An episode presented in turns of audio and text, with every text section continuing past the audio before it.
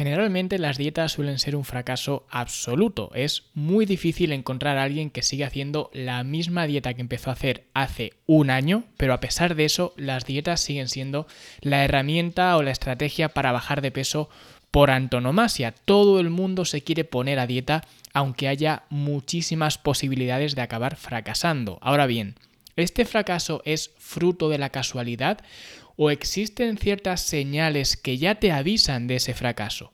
Porque dicen que el éxito deja pistas, pero ¿y el fracaso? Pues el fracaso con la dieta también deja pistas. En concreto, tres señales muy claras de que tu dieta acabará inevitablemente en un más que absoluto fracaso. ¿Quieres saber cuáles son? Pues quédate al otro lado porque te las cuento. Yo soy Luis Carballo y esto es el podcast de Fitness en la Nube.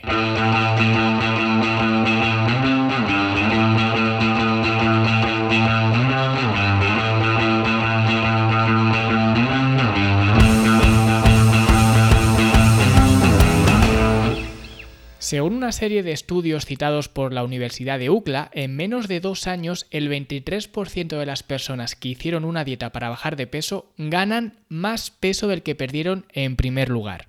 Y en más de dos años el 83% de las personas ganan más de lo que habían perdido. Es decir, que cuando una persona se pone a dieta tiene un 83% de posibilidades de que acabe fracasando. No son números particularmente pequeños y esto nos dice que existe un problema de base con las dietas en general.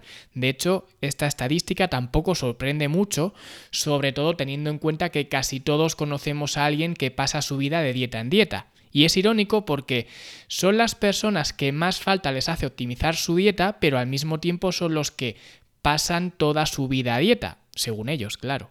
El tema está en que este fracaso continuo con la dieta no es algo sorprendente. De hecho, lejos de ser sorprendente, es algo bastante esperable y en concreto hay tres señales de alerta para que puedas apostar casi con total seguridad que tus esfuerzos con la dieta van a fracasar.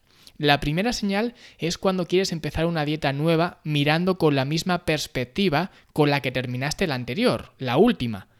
Porque Einstein decía que no se podía resolver un problema desde el mismo nivel en el que se creó ese problema. Por eso, si alguna vez has hecho alguna dieta y no te ha funcionado, tienes que analizar por qué no te ha funcionado y qué es lo que deberías hacer o evitar, que generalmente es evitar, para que la próxima vez el resultado sea diferente. Y aquí lo primero que tienes que hacer es descifrar lo que significa funcionar y no funcionar.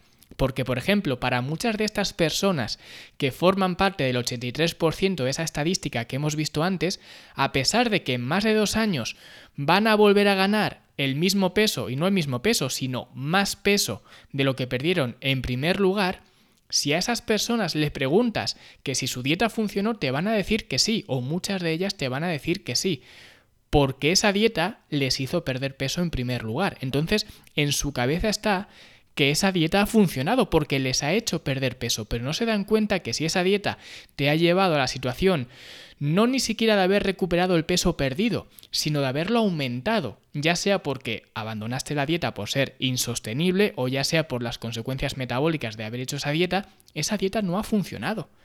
Por eso, hasta que no entiendas lo que significa funcionar y no funcionar, no vas a poder salir de esa espiral de dieta sobre dieta, porque la siguiente dieta que vayas a hacer seguramente o sea la misma dieta que ya hiciste o sea otra prima hermana suya.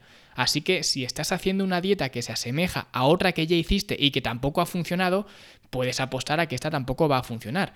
Porque si solamente maquillas un poco lo que ya hiciste la última vez, el resultado pues va a ser el mismo que la última vez.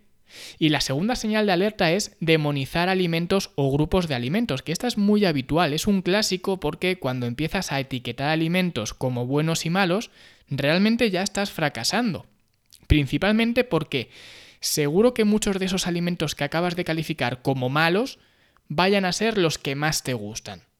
Y cuando los calificas como malos, eso te hace desearlos aún más porque no quieres renunciar a ellos. Lo mismo ocurre con el gluten, con la leche, con los carbohidratos, con los sospechosos habituales, con cualquier cosa realmente. Porque cuando haces una dieta y partes con la prepotencia esa, porque yo lo he visto, lo he visto en primera persona, que llevas toda tu puta vida inflándote a galletas Tosta Rica y ahora te pones a dieta y resulta que como veas a alguien comiéndose una galleta Tosta Rica, le das la chapa diciendo que eso es poco más que veneno, cuando tú por dentro lo que estás haciendo es muriéndote de envidia, que eso sí que es un veneno, y hay un experimento que ya lo compartí en otro podcast hace ya mucho tiempo y que creó un poco de controversia porque hay mucha gente que sigue sin entender las cosas realmente. Y el experimento psicológico es básicamente ir al supermercado y comprar el alimento que más placer te da, véase un chocolate, unas galletas, un helado, lo que sea, el que más te guste. Y luego comprar la verdura que más te guste o que menos te disguste si es que no comes mucha verdura, pero sea lo que sea, la que más toleres, por así decirlo. Pues lo llevas a tu casa y pones los dos alimentos uno al lado del otro en la encimera de la cocina. Y el experimento es simplemente, cada vez que pases por ahí, decirte a ti mismo cuál de los dos te gusta más. Por ejemplo, imagina que te has llevado helado de chocolate y brócoli pues la gente que tiene una buena relación con los alimentos, aunque yo siempre digo que las relaciones se tienen con las personas, pero bueno, ya me entendéis, la gente que tiene una mentalidad correcta con los alimentos, que sería quizás una mejor forma de definirlo, pues esa gente no tiene ningún problema en decir que el helado de chocolate le gusta más que el brócoli, porque es algo natural, porque está diseñado para que te guste más que el brócoli. Pues os sorprendería la de gente que está trastornada con los alimentos, y no lo digo de forma peyorativa, sino de forma descriptiva, porque dicen que les gusta más el brócoli, porque se están intentando convencer de que les tiene que gustar más el brócoli, que eso es lo correcto, que lo otro es poco más que veneno y que a ellos les gusta más el brócoli. Y si eres así, ya estás fracasando porque estás intentando ir en contra de tu naturaleza y autoengañarte porque te va a gustar más el helado siempre. Y repito, lo del helado es un ejemplo. Ya he dicho que tienes que ir a comprar el alimento que más te guste, que en este caso, en este ejemplo, he puesto el helado. Por eso, siempre te va a gustar más ese alimento que el otro que hayas escogido.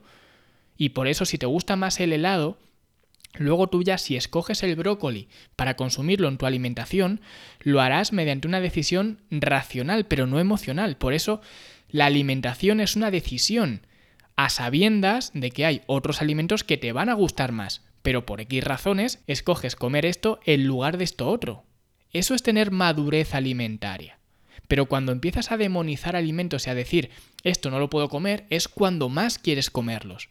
Si ya pasó con Adán y Eva, que tenían todo el paraíso para disfrutar y tuvieron que comer del único árbol que no podían comer. Pues si estás con este tipo de dietas de demonización, ya puedes predecir que no vas a durar mucho.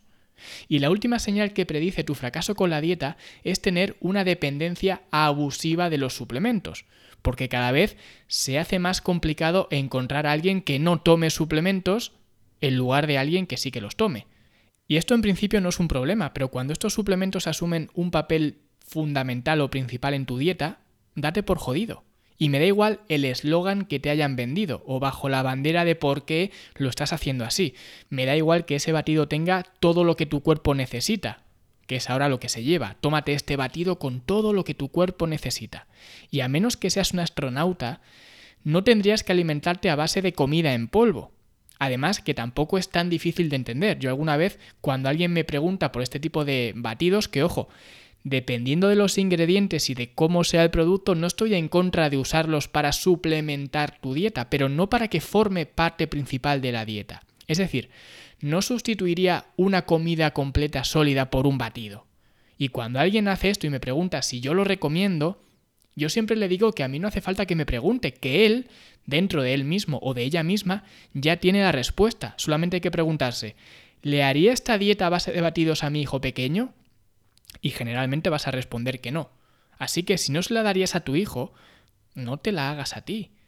Pero es que tampoco se lo darías ni al perro, con eso te digo todo.